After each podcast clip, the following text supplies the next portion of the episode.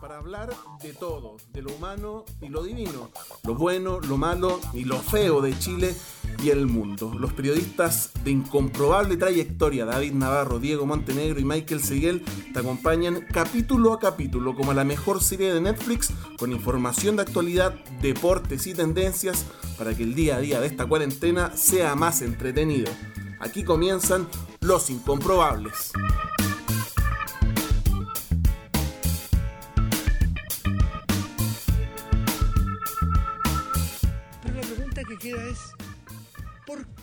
Vuelta a los colegios no es tema? ¿Es un tabú? ¿Alguien nos prohibió hablar del tema? Con protocolos, con cuidados, con horario, una vez a la semana, un niño por clase, lo que sea. El colegio de profesores parece que siente que, hasta el próximo año.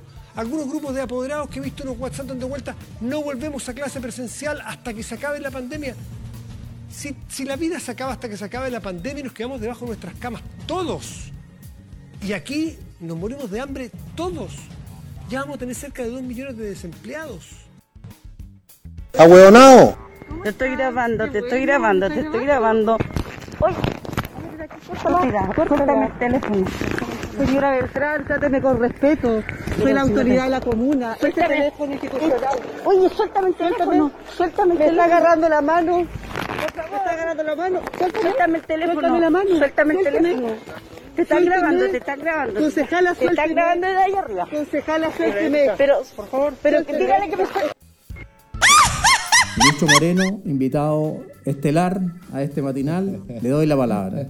Ya no es matinal, eh, ministro, ya estamos en el atardecer hoy día. Pasamos el mediodía.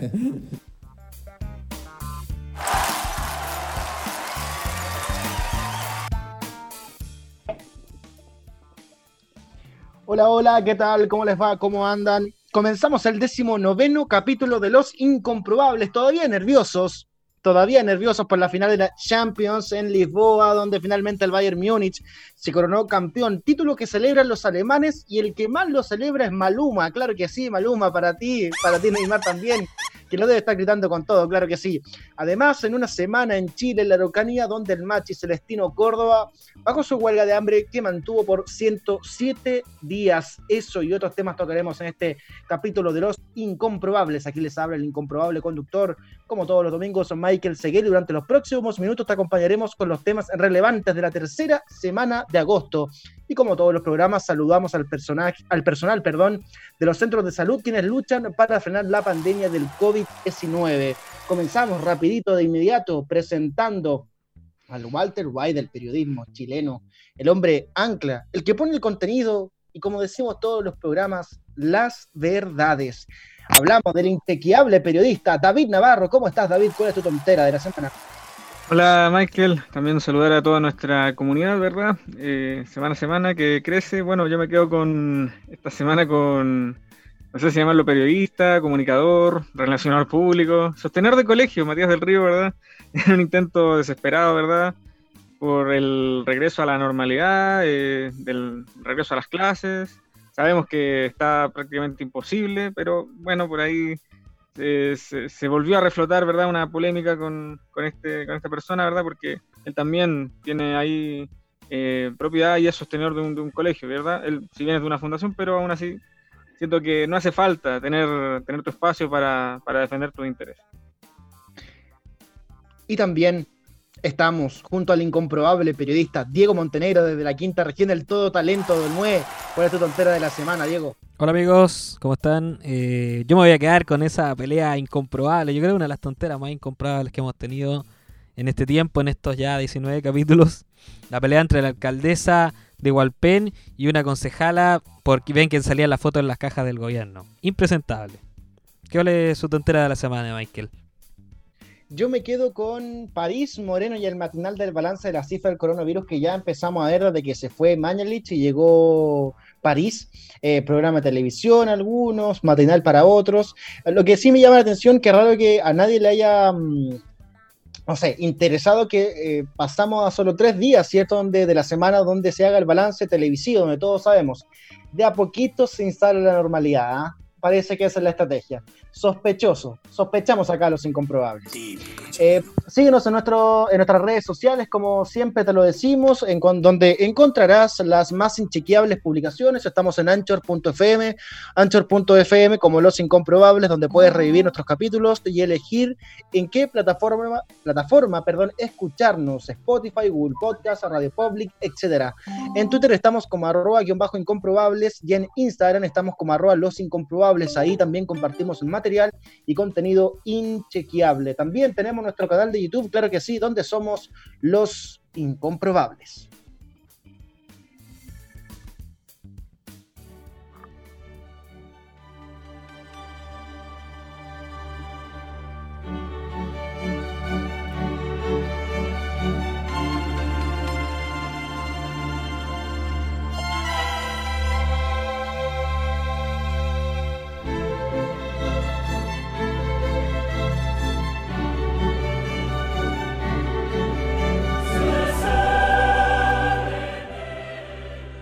Ya lo escuchamos, ahí está la música, claro que sí. Comenzamos el programa esta semana. Hoy el partido que estuvo bueno, con lo que tuvo lugar este domingo, la final de la UEFA Champions League, que se anticipaba podía ser un partidazo y la verdad es que no defraudó para nada.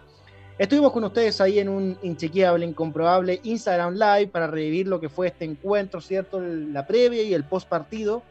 Distinto, ¿cierto? Eh, con, a lo que estábamos acostumbrados los años anteriores por causa del COVID-19, la pandemia partidos únicos, distanciamiento social y una serie de medidas bastante raras e insólitas. Eh, pero que como ustedes ya saben, este partido tuvo un campeón, tuvo, tuvo un ganador claro, concreto, que es el Bayern Múnich, los tanques alemanes, lo decíamos, que se, se consagran campeones frente al Paris Saint Germain.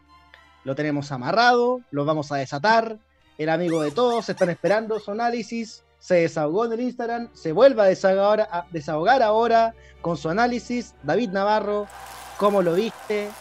¿Tus conclusiones? ¿Qué pasa, weón? ¿Qué pasó? ¿Qué pasó en esta final, Navarro? ¿Qué sucede? Ah, claro, ¿qué, ¿qué, pasó? ¿Qué crees que pasó? Como diría un colega nuestro. Pues yo, creo, yo creo que ganó el.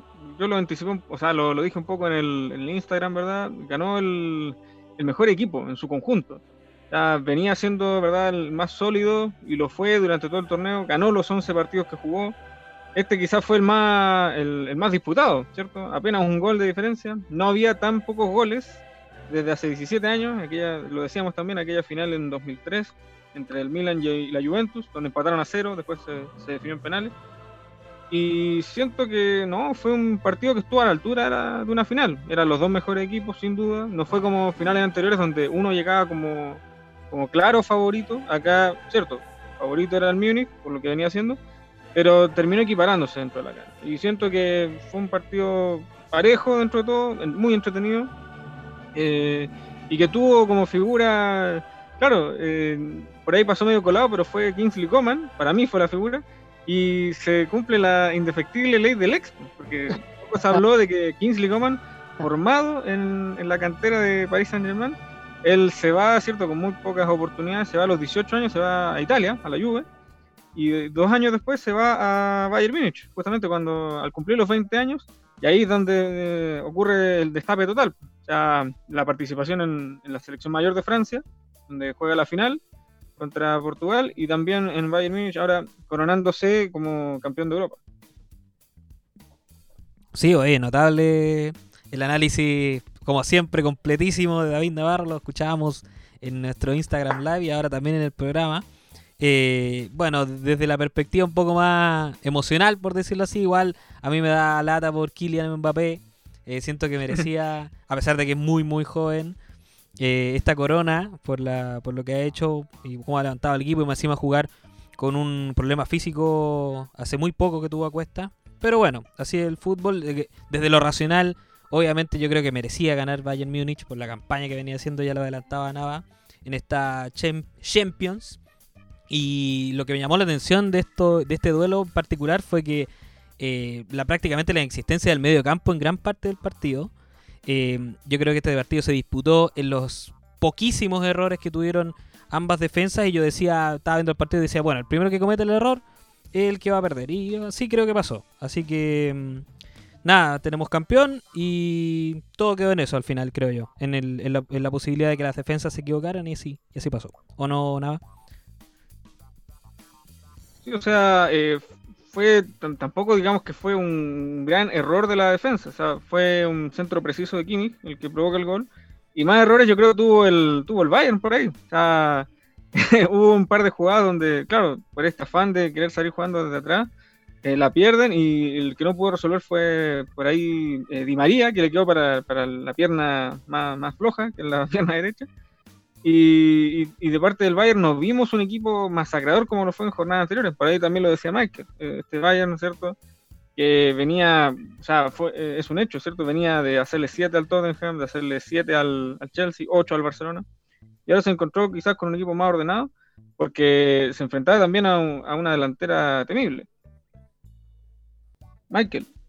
Sí, eh, es que, ¿sabes qué? Estaba revisando algunas informaciones del post partido, me, quedé pegado con, eso y me pillé con una cuña de, de, Alfonso Davis, ¿cierto? Este canadiense que tuvo una infancia muy dura, muy difícil, lateral. Eh, del Bayern Múnich, campeón, ¿cierto? Levantando la copa, muy feliz, y decía, eh, ¿quién se hubiera imaginado que un canadiense iba a ser campeón de la Champions League? Eh, si esto se lo, hubieran dicho hace dos años, no, no, nadie se lo hubiera creído, y sobre todo porque es un caso especial, porque claro, no solamente de que él estuvo en un campo de refugiados, de que llegó a Canadá, una infancia difícil, de que estuvo solo, abandonado y qué sé yo, eh, y de que está recién en el inicio de su carrera, sino que pues, lo comentábamos creo Navarro, creo, o lo convertábamos en el grupo de WhatsApp nuestro, no, me acuerdo, pero eh, el dato que habíamos dicho de, eh, de, Barcelona, que Barcelona lo había, eh, lo había sondeado, lo había sondeado para que estuviera en el equipo y precisamente por ser canadiense, que no es, digamos que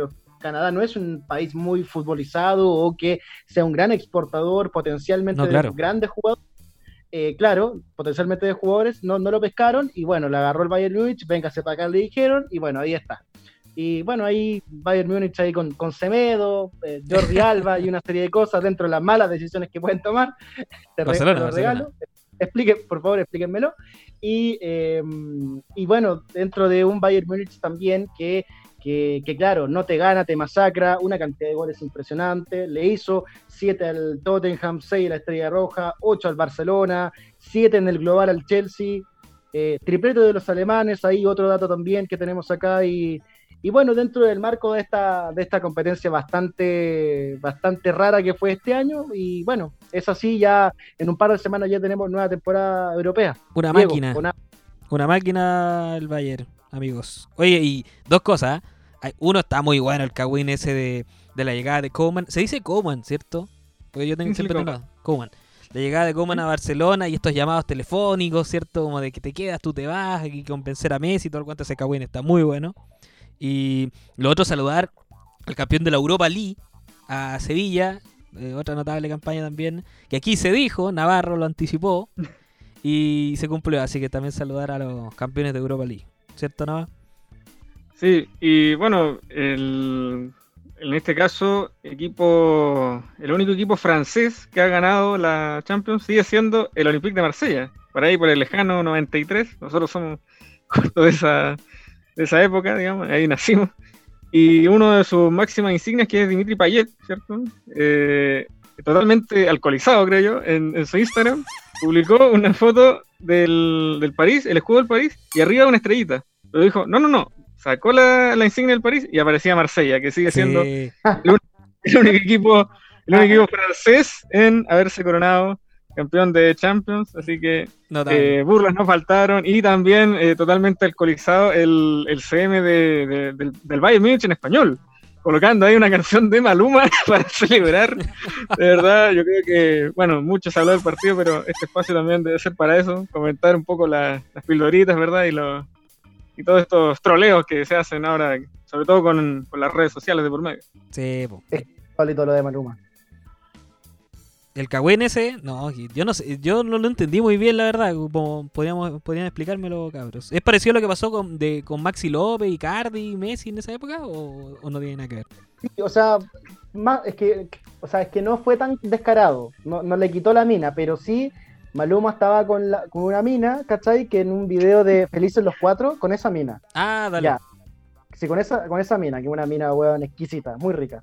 Y la cosa es que eh, tuvieron eh, como que hubo enredo ahí y Maluma y, y Neymar son amigos y estaba la mina, terminó con la mina y puta, pasó nada, pasó muy nada y la mina estaba con Neymar.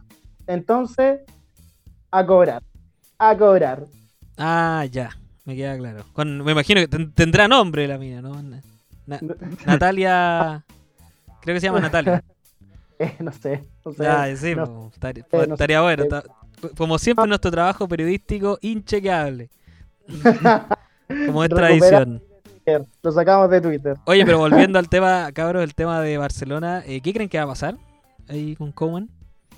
Con Ronald. Bueno, alguien que conoce la institución, ¿verdad? Eh, de hecho, él les dio la primera Champions, ¿verdad? El año 92. Un gol de él, de hecho, fue contra el- la Sampdoria. Eh, no, es alguien dentro de todo identificado con, con el club. Eh, las últimas campañas, ¿verdad? Eh, él como entrenador de, clubes no le había ido muy bien, estuvo en, en Everton hasta hace poco. Eh, sus mejores campañas que yo recuerde fueron por ahí en, en Southampton, puede ser, con, un equipo muy, humilde. Y, y hasta hace poco estaba dirigiendo la selección holandesa, con la cual, con la cual llegó a la, a la final, ¿cierto?, de la, de la UEFA Nation League. Yo creo que eh, es alguien capacitado, habría que, eh, igual sigue siendo, digamos, no es como ah, un técnico de, de categoría mundial en ningún caso, pero sí alguien que conoce la, la interna, alguien que sí puede, digamos, decir que conoce de cerca la, la institución, no como los, los anteriores, ¿cierto? Como eh, Valverde quizás o, o el mismo Setien. Y por lo poco que se ve hasta ahora, Michael, ¿cierto? No, no es como que llegó a barrer Coman. Ya, como que ya no, eso no pasó, creo yo.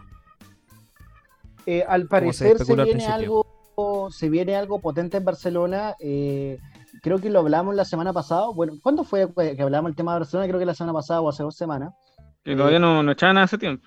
Está Claro. a, punto, está a punto de echarlo, pero Era obvio, que, era obvio que lo iban a echar, pero eh, cuando hablamos de Revolución Barça, eh, la cantera, eh, ¿qué más? Eh, Luis Suárez fuera, ni un minuto más, y todas esas cosas, eh, tenía que llegar de cierta manera un arquitecto, que me acuerdo que en, un- en una transmisión de un partido lo definió muy bien el del comentarista de DirecTV, Juan Pablo Barsky. Hay técnicos que son arquitectos, que te diseñan el esquema, te arman el equipo. Por ejemplo, Pep Guardiola, por ejemplo, que te armó el equipo y lo convirtió en lo que todos ya sabemos. Y otros que son administradores, que llegan y empiezan a repartir lo que ya se hizo. Y Kuman, vamos a ver si cumple con ese papel de arquitecto, de hacer la revolución y de armar un equipo que él quiera, ver cómo juega, porque no creo que el Barcelona con Kuman vaya a jugar atrás, ratonado, vaya a cambiar el esquema que le dio tantos títulos sino que va, tiene que haber una revolución dentro de un plan de juego, pero que evidentemente con nuevos nombres y en una de esas con Vidal fuera, Suárez fuera, Semedo fuera, Busquets fuera, Piqué, Alba. No, si Semedo no se va. Ya lo declararon intransferible, creo. Ba- Bartomeu, de hecho, declaró los ocho intransferibles. Está Messi. Ansu Fati, Lenglet y dentro de ellos está Semedo. no sé cómo, ¿Qué, pero... qué pasa? pero ¿Qué pasa? no se puede entender. Sí. Bueno, no sé si les queda algún datito más o algo. eh, bueno, se agradece que vuelva el fútbol en medio de toda la pandemia eh, para sobrellevar un poco el COVID-19. Y para cerrar, no nos olvidemos, a propósito de fútbol, que parte nuestro querido torneo nacional, volviendo a lo nuestro la otra semana. Así que vamos a tener nuestro comentario inchequeable, vamos a tener ahí a David Navarro destrozando todos los equipos, analizando el mono los monos sancheos y una serie de tonteras que seguramente vamos a ver y de lesionados, porque Uy, bueno, El mal uso del bar también. retorna también el fútbol chileno, muchachos. No, y yo quiero, estar- y yo quiero ver cómo va a estar plagado de memes con el público virtual, muchachos. Sé que es una frivolidad lo que estoy diciendo, pero eso. Sonido de pez. de Imagínate pez. lo que va a hacer eso. Creo que parte Colo Colo Wanderers, es el primer partido. el- eh, abre la, la- la fecha. Así que bonitos, bonitos encuentros los que estaremos atentos, muchachos. No, y te explico lo que va a pasar. Lo último cortito es que va a venir el tipo que maneja el sonido, los que van a poner sonido ambiente del estadio, y va a tirar como la, el cántico de la U en el partido del Colo. Eso va a pasar, una cosa así. te, te apuesto que va a pasar algo así. No va a faltar, no va a faltar.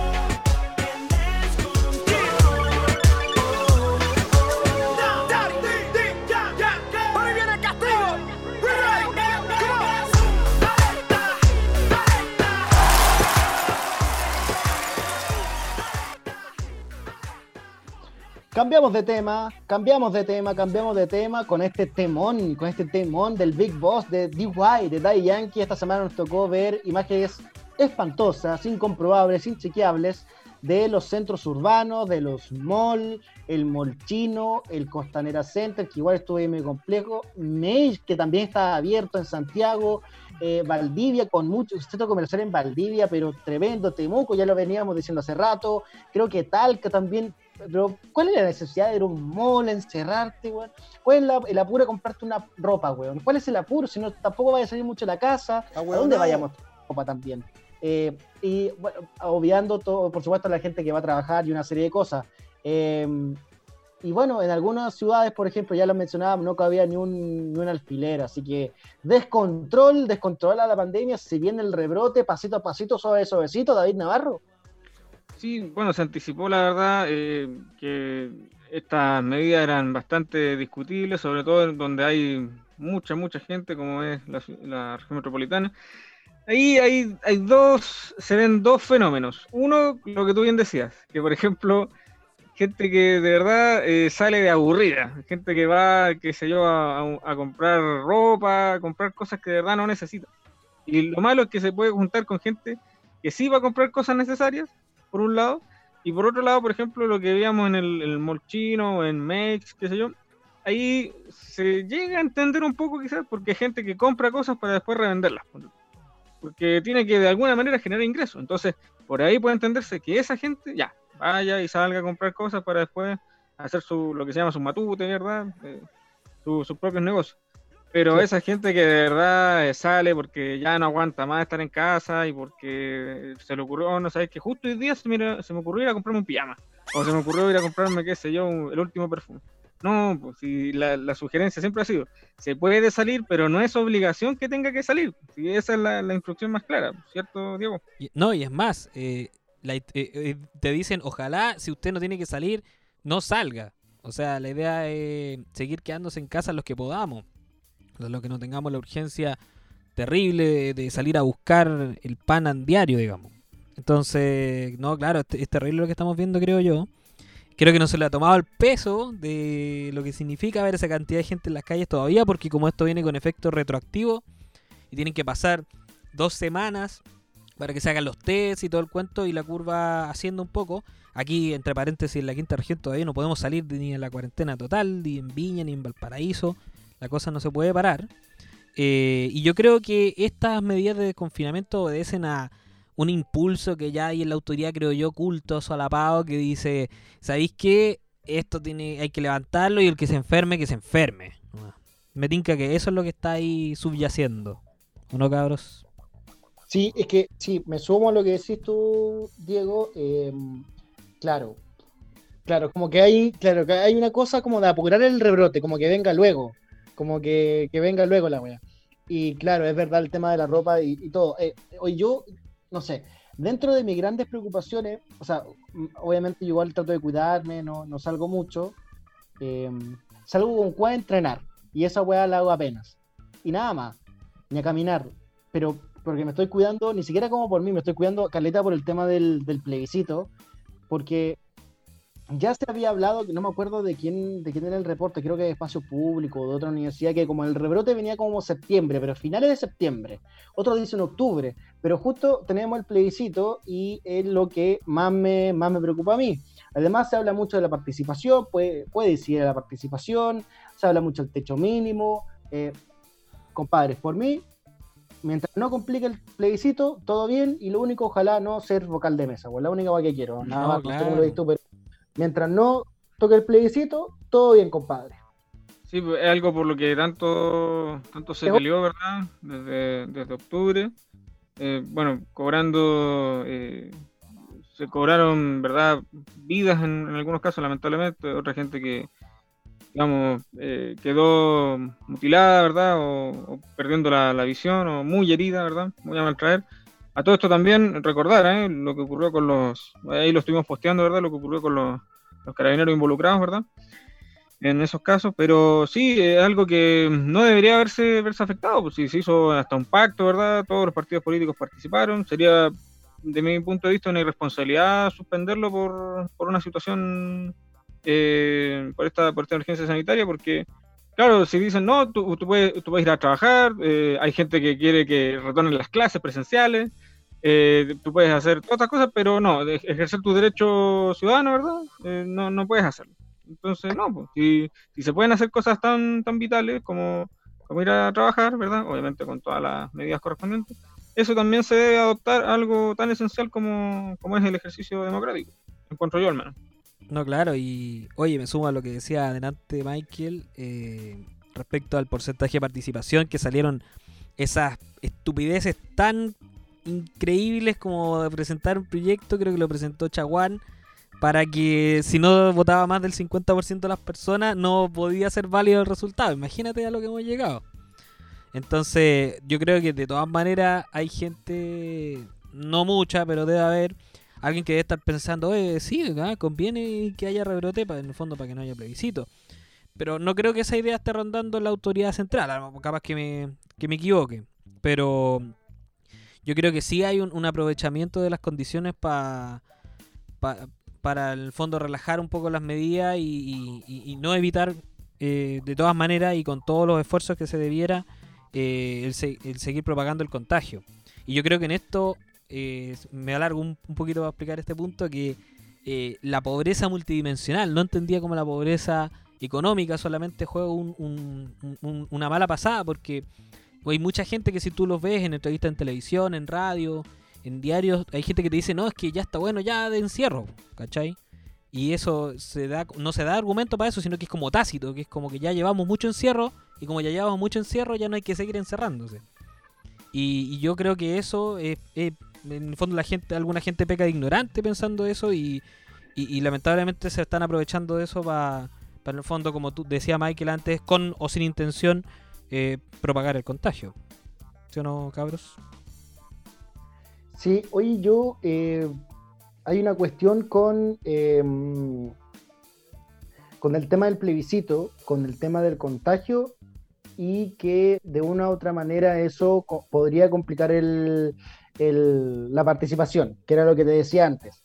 Pero coincido igual con usted, o sea, va a haber plebiscitos y todos sabemos que va a haber, yo creo que eso yo lo doy por sentado, no, yo no lo discuto, pero sí me, me preocupa el tema de la participación y sobre todo de que el tema paso a paso como que igual es medio, no sé, un encuentro medio chamullo, porque ¿qué es esto de que no, un pasito para adelante, pero igual pueden retroceder? No, pues la idea no es retroceder, pues, La idea es hacer la weá una vez de una y no volver para atrás. Por ejemplo, Punta Arenas, que la cagada, abrieron toda la weá y volvieron. ¿Por qué? Porque no, es que puede, porque también el paso a paso puede ser para atrás.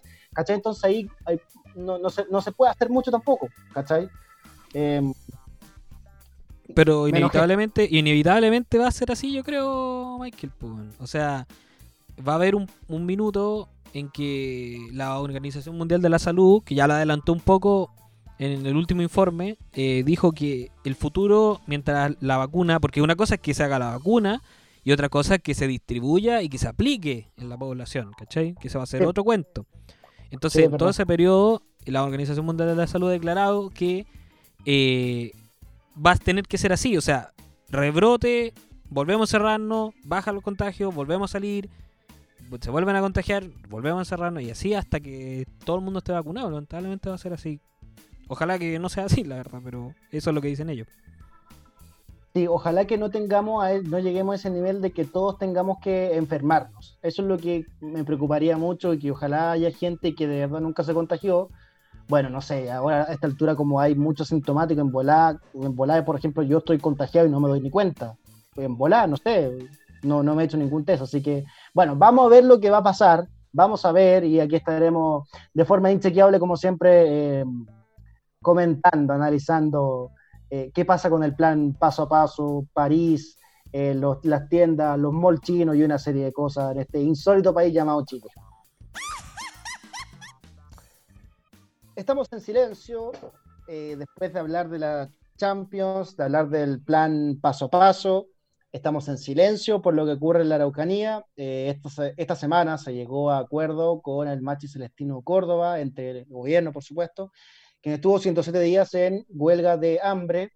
La huelga se bajó por parte de la mm, autoridad ancestral y la idea es que una vez recuperado, según lo que dice el acuerdo, de dos páginas y con nueve puntos más o menos detallados, detallados en su generalidad, por así decirlo, y un y con ciertos, no sé, acuerdos, digámoslo así, puntos, qué sé yo, eh, el único condenado por el caso del matrimonio Luxinger Mackay podrá visitar su rewe por un máximo de 30 horas. Eso es en concreto, es lo más importante de, este acuerdo eh, que logró terminar con la huelga de hambre y evitar la huelga seca, que ese era el punto, evitar la huelga seca del de Machi Celestino Córdoba David Navarro. Sí, bueno, eh, dentro de este acuerdo también que se, se ha concretado, eh, esto quedará sujeto a condiciones impuestas por autoridades sanitarias y penitenciarias. O sea, igual va a estar bien recordado en ese aspecto.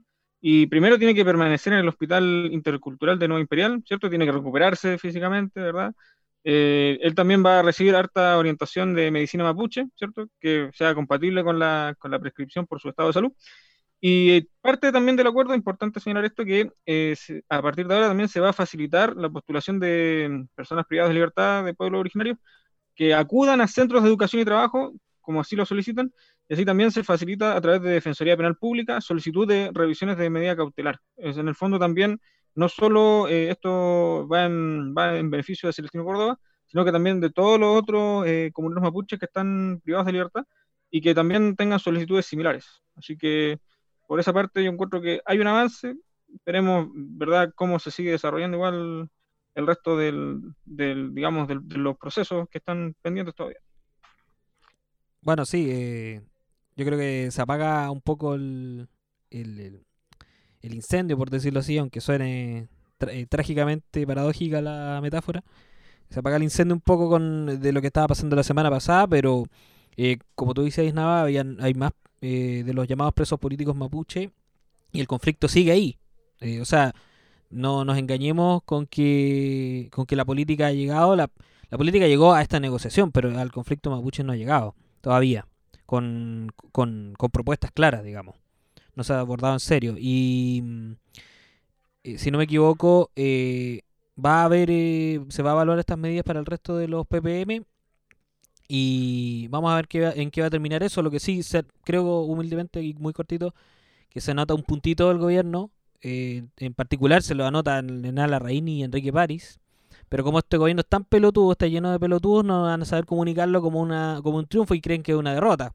Cuando eso lo podrían transformar en triunfo. Pero como son tan giles, no lo van a saber comunicar así y, de ahí establecer un plan que lleve soluciones concretas y, y propuestas en el ámbito político, que con eso le iría mucho mejor, pero no lo van a hacer.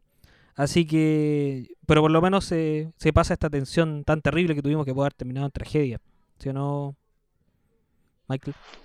Sí, em, este tema eh, personalmente creo que muy, muy complejo. Yo eh, soy de Temuco, tampoco vengo a, a, ponerme en un pedestal ni nada, pero veo generalmente las tomas de la CONADI, veo las manifestaciones en el centro de la ciudad de Temuco, veo los piedrazos, generalmente todo lo, lo, que ocasiona las manifestaciones de la Intendencia de Temuco en la Plaza Nivel Pinto. Em, y bueno, para qué decir los sectores más rurales, el Silla, Teodoro Smith, eh, Galvarino, Curacautil, Lonquimay, Vilcún, qué sé yo. Eh, es un tema complejo, se llegó a un acuerdo que, claro, ya lo decía Diego, apaga este incendio, con respecto a la huelga de, hambre que tenía el Machi Celestino Córdoba, 107 días, y lo decíamos, y complementando básicamente lo que decía el detalle que decía David Navarro del, de este acuerdo, ¿cierto? Hay que ver la implementación, bueno, eso es evidente, que seguramente va a quedar a cargo de la autoridad, principalmente Gendarmería, eso es evidente, y destacar lo de este módulo particular en en los centros eh, penitenciarios que lo ameriten, porque eso significaría un trato distinto, un trato especial, y a ver si alguna vez nos acordamos del convenio 169 para poder ver el tema de los arrestos y de que estamos hablando no con chilenos en rigor, porque ellos no son chilenos, son mapuche. Em, para nosotros seríamos, nosotros para ellos básicamente somos Winca, somos prácticamente invasores. Bueno, el Estado chileno tiene mucho mucho que decir ahí, mucha deuda, así que bueno, eh, hay, hay, que ver cómo se desarrolla esto. Eh, no se va a acabar el conflicto mapuche en este, en este tema y ojo con lo que va a ocurrir, muy breve, perdón que me extienda, Diego, yo sé que me queréis cortar, me queréis censurar. No, pero No. ¿qué, qué estás diciendo? Nadie te quiere cortar. Son bromas, son bromas, son bromas. Corta, Muy corta, ojo corta. con lo que va a ocurrir en este caso, que ya me parece extraño eh, de esta niña que se conoció esta semana de nueve años que habría sufrido, o sea, le habrían llegado perdigones en la espalda, este ataque incendiario, así que ojo con eso, con la utilización de ese caso, porque ya están diciendo que hay eh, que pueden ser mapuches o organizaciones mapuches sin que no haya ningún panfleto ni nada, No, claro. no sé. Lo voy a dejar ahí. Sospechoso, es raro, ya sabemos los montajes. Estoy preocupado. Estoy preocupado, muchachos. Sí. Eh, ahora más que nunca, eh, les recordamos, por supuesto, nuestras redes sociales, donde encontrarás las más inchequeables publicaciones. Claro que sí, estamos en anchor.fm, como los incomprobables, donde puedes revivir nuestros capítulos y elegir en qué plataforma escucharnos, Spotify, Google Podcast, Radio Public, etcétera. En Twitter estamos como arroba guion bajo incomprobables, arroba guion bajo incomprobables, en la red social de los 280 caracteres. Y en Instagram estamos como arroba los incomprobables. Oye, paréntesis en estas dos redes sociales, muchas gracias por la buena onda, nos estás siguiendo. De verdad, mu- muchas gracias. Y ahí estamos compartiendo material y contenido inchequeable. También estamos en nuestro canal de YouTube, claro que sí, donde somos los incomprobables. Y ya, nos vamos, nos despedimos otra semana más. Capítulo entretenido, diverso, muchos temas, muchas cosas pasaron. En otro podcast inchequeable, nos vamos con lo último de esta semana. Su mensaje de cierre, David Navarro. ¿A quién le pondría ojo esta semana que empieza? Bueno, eh, un poco también el mensaje de cierre por la por la semana que concluye, ¿verdad? Volvió el volvió el tenis también a gran nivel el ATP de Cincinnati. Eh, mala noticia lamentablemente para Chile porque perdió en su debut eh, Cristian Garín, eh, eh, 18 del ranking, perdió contra el esloveno Alias Beden eh, por parciales de 4-6, 7-6 y 0-6. El tercer set, la verdad, una paliza que le dieron a Cago. Así que nada, después de, de seis meses prácticamente sin jugar, el, su último partido había sido en el ATP de Santiago, eh, ahora eh, perdió contra este tenista esloveno, así que va a volver a tener acción recién el 31 de agosto, cuando sea el US Open, ¿verdad? Pero mal augurio ahí para, para nuestro representante.